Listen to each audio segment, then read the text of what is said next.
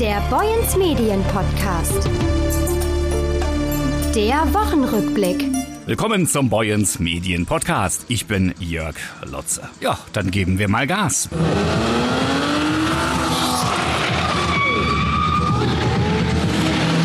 Der Geruch von Benzin, heulende Motoren, Abgase, jede Menge Schrott. Jahr für Jahr kehren diese Momente auf Deutschlands größten unbebauten Marktplatz zurück, wenn Monster Trucks ihre Show abhalten. So auch in der zurückliegenden Woche. Das Familienunternehmen Roselli zog PS-stark wieder einmal alle Register. Europas größte Stunt- und Action-Show. Und was die Zuschauer dann sahen, das ging absolut in diese Richtung bei Kaiserwetter am Sonntagvormittag. Ja, moin, mein Name ist Jackie Roselli von der Stunt- und Action-Show Monster Show Roselli. Stuntfahrer seit der vierten Generation. Zu dem Beruf bin ich gekommen. Ich bin reingeboren bei meinem elterlichen Betrieb, so wie meine Enkelkinder jetzt wieder und meine Söhne bei uns in der Familie jetzt hier. Und es ist ein reiner Familienbetrieb von Köln, Rheinland unten. Autoüberschläge, Autocrashs, sowie Motocross Freestyle Artistik, Monster Trucks, Feuerstunts, Bodystunts, so. Das Fahren in der Schräglage mit serienmäßigen PKWs. Und am Ende von der Veranstaltung zum Schluss kommen halt die PS-Giganten, die Monster Trucks. Mächtige Geschosse mit 750 oder noch mehr PS unter der Haube. Einer von ihnen mit der Bezeichnung Black Panther entfaltete zum Ende der Veranstaltung als Schrottpresse auf vier Rädern seine ganze zerstörerische Kraft. Fahren auf zwei Rädern ist dabei noch das harmloseste. Das Fahren durch Feuer gibt es auch. Crashes eben, Überflüge. Hat man da nicht eine Menge Adrenalin vor jeder Show, Jackie Roselli? Immer wieder. Und das kann man noch so oft machen, auch egal welcher Stunt oder welcher neue Stunt trainiert wird oder gemacht wird. Auch die, wo wir tagtäglich machen, da haben wir, wir haben das zwar gut drauf, wir können es perfekt, aber den Respekt für die Sache, was man macht, darf man nie verlieren. Man, man darf keine Angst haben, aber auch nicht äh, auf die leichte Schulter nehmen so unter dem Motto, ach, da passiert so oder so nichts, das machen wir mal eben.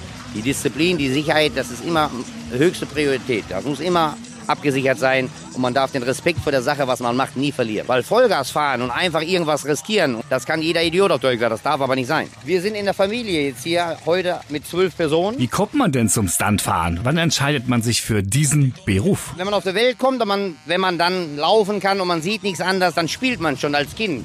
Meine Enkelkinder, die sind von morgen bis abends am Spielen, dann spielen die unsere Show nach.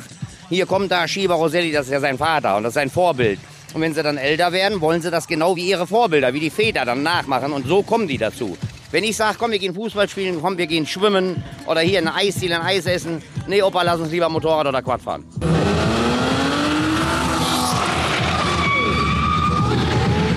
Eltern wissen natürlich von der Gefährlichkeit dieses Tuns, aber ihren Kindern verbieten wollen sie es dann trotzdem nicht, oder? Nein, weil das ist ja so, unsere Kinder, weil wir ja Artisten sind, wie gesagt, seit der vierten Generation, unser Beruf und unsere Kinder, die würden bitterlich weinen. Das würde die Kinder das Herz zerreißen, wenn sie nicht auch mal auf so ein kleines Mini-Quad sitzen dürften oder mal mitfahren dürften. Also das ist alles für die Kinder ganz absolut freiwillig. Aber wir würden unsere Kinder nichts Gutes tun, wenn wir jetzt sagen, nein, ihr dürft nicht macht ihr lieber irgendwas anderes, geht einen Beruf nach, dann wird unsere Kinder das Herz zerreißen. Wie ein Sänger, der wird Sänger. Ne? Der Geruch von Auspuffgasen, verbrannten Reifen und die spektakulären Fahrmanöver beeindruckten das Publikum, zum Beispiel auch Nadine von Possel. Sie stieg sogar in eines der Autos ein. Ich komme aus Christianskog, bin jetzt hier gerade als Beifahrerin in der Stuntshow mitgefahren. War total aufregend. Das war einfach ein tolles Erlebnis und ich kann es nur jedem empfehlen, sowas immer wieder mitzumachen. Ja, im ersten Moment hatte ich tatsächlich Angst, als wir auf diese Rampe zugefahren sind, dass dann jetzt gleich auf diese zwei Räder runtergingen. Da habe ich schon gedacht, oh, was machst du hier eigentlich? Aber ich habe es sehr freiwillig gemacht und das war einfach nur klasse. Ja, ich habe ein bisschen Motorsporterfahrung. Ich bin jahrelang Kartslalom gefahren und mein Mann ist eben auch im Autoslalom und das macht schon Spaß. Ja, das war einmalig. Und das war das erste Mal. Auf zwei Rädern sowieso. Also ich bin eher so auf vier Rädern unterwegs. Die Monster Truck Show auf dem Haider Marktplatz. Ein Bericht meines Kollegen Maurice Dannenberg. Platztausch als Lösung titelten wir am Dienstag auf unserer Heide-Seite.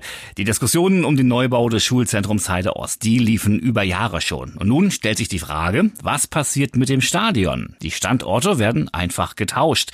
Es ist das wohl teuerste Investitionsprojekt der Stadt Heide in den kommenden Jahren. Der Neubau des Schulzentrums Heide Ost, berichtet unsere Redakteurin Claudia Ziedom. Jahrelang war eine Sanierung des Schulzentrums mit Gemeinschaftsschule und Gymnasium im Gespräch. Im November 2018 hatte die Ratsversammlung noch eine Teilsanierung favorisiert. Ein Jahr später entschied sich die Stadt dann aber für einen Neubau. Der gesamte Komplex mit Gymnasium und Gemeinschaftsschule soll für rund 1500 Jugendliche neu errichtet werden. Grundlage der Berechnung sind die aktuellen Schülerzahlen zusätzlich eines kleinen Puffers. Nach mehr als 45 Jahren gilt das Gebäude außerdem als so marode, dass der Betrieb nur noch mit Mühe aufrechterhalten werden kann. Wie hoch die Kosten für den Neubau am Ende werden, das steht bislang noch nicht fest. War anfangs von rund 40 Millionen die Rede, hat es sich mittlerweile so gut wie verdoppelt und die Kosten dürften aufgrund der Entwicklung der Materialpreise wohl noch weiter steigen. Und wir werden weiter berichten und Sie auf dem Laufenden halten. Blockbuster unter der Erde. Überall im Brunsbüttler Stadtgebiet sind sie zu sehen, die orangefarbenen Fahrzeuge der Firma Sirek. Sie übernehmen eine wichtige Aufgabe für die Stadt, die Verfilmung des Schmutz- und Regenwasserkanalnetzes. Und dabei geht es auch um die Suche nach Schadstellen, auch soll das bestehende Kanalkataster erneuert und digital aufbereitet werden, sagt Holger Weber, Geschäftsführer der städtischen Abwasserentsorgung Brunsbüttel, ABG. Das bisherige Kataster, so berichtete unser Redakteur Brian Tode, ist etwa 25 Jahre alt und entspricht den heutigen Anforderungen nicht mehr. Zudem gäbe es eine gesetzliche Notwendigkeit. Bis 2012 mussten nur die Hauptkanäle digital erfasst werden. Nun aber gilt das auch für Grundstücksanschlusskanäle. Die Kamera fährt dabei bis zur Grundstücksgrenze. Aktuell gibt es 70 Kilometer an Schmutzwasserkanälen und 90 Kilometer an Regenwasserkanälen im Brunsbüttler Stadtgebiet. Das zu verfilmen, das geht nicht innerhalb einer Woche. Die letzten 6000 hieß es am Mittwoch auf der Dithmarschen Seite der Boyens Medien Zeitungen. Die Breitbanderschließung Dithmarschens geht auf die Zielgerade. Nachdem zuletzt der Ausbau in Wesselburen und Süderdeich erfolgreich vermarktet wurde, kann jetzt der Anschluss abgelegener Häuser beginnen. Die Glasfaseranbindung von rund 6000 Haushalten an das schnelle Internet in den ländlichen Außengebieten Dithmarschens rückt näher. Die Stadtwerke Neumünster SWN haben nach einer europaweiten Ausschreibung den Zuschlag für den Betrieb des geplanten Breitbandnetzes erhalten. Die SWN, die SWN bleiben damit weiterhin der einzige flächendeckende Glasfaseranbieter im Kreisgebiet. Damit können jetzt wirklich alle Haushalte einen Anschluss erhalten zu den gleichen Rahmenbedingungen wie in den Kerngebieten auch, freut sich Guido Austen, Geschäftsführer des Breitbandzweckverbandes Dithmarschen über dieses durchaus wichtige Etappenziel. Gut acht Monate hat die europaweite Ausschreibung gedauert. Neben den SWN hatten sich drei weitere Unternehmen um die Betriebsführung beworben. Wenn alles glatt geht, so sagt Guido Austen, könne man im kommenden Jahr 2023 mit der baulichen Umsetzung in den Außengebieten starten. Guter Probelauf mit wenig Problemen. Seit rund vier Monaten pendelt in Hochdorn eine neue Hybridfähre über den Nordostseekanal. Der Probebetrieb läuft gut, wenn auch nicht reibungslos, berichtete unsere Redakteurin Nina Däbel am Donnerstag. Thomas Fischer, der Sprecher des Wasserstraßen- und Schifffahrtsamts Nordostseekanal, hat Grund zur Freude, denn er verkündet positive Nachrichten. Seit die Hybridfähre Alster ihren Betrieb in Hochdorn aufgenommen hat und der Probelauf genau beobachtet wird, hat es kaum Störungen gegeben. Wenn man bedenkt, so Fischer, dass hier neueste Technik eingesetzt wird, die bisher lediglich auf längeren Strecken im Einsatz war und eben nicht im Kurzstreckenbetrieb, der auch noch rund um die Uhr stattfindet. So sind wir hochzufrieden, was Art und Anzahl der Problemchen angeht, sagt Fischer auf Nachfrage. Eins dieser Problemchen, sagt Fischer, ist zum Beispiel das Verriegelungssystem, das noch optimiert werden musste. Dieses Manko hatte dazu geführt, dass die Fähre beim Anlegen nicht den Motor hatte ausstellen können.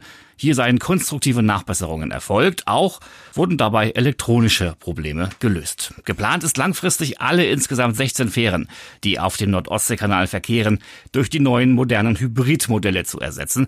Wann genau das sein wird, sei Fischer zufolge bislang nicht klar. Zunächst einmal wolle man auf Langzeiterfahrung im täglichen Betrieb zurückgreifen können und erst dann werden weitere Fähren beauftragt, sagt Fischer.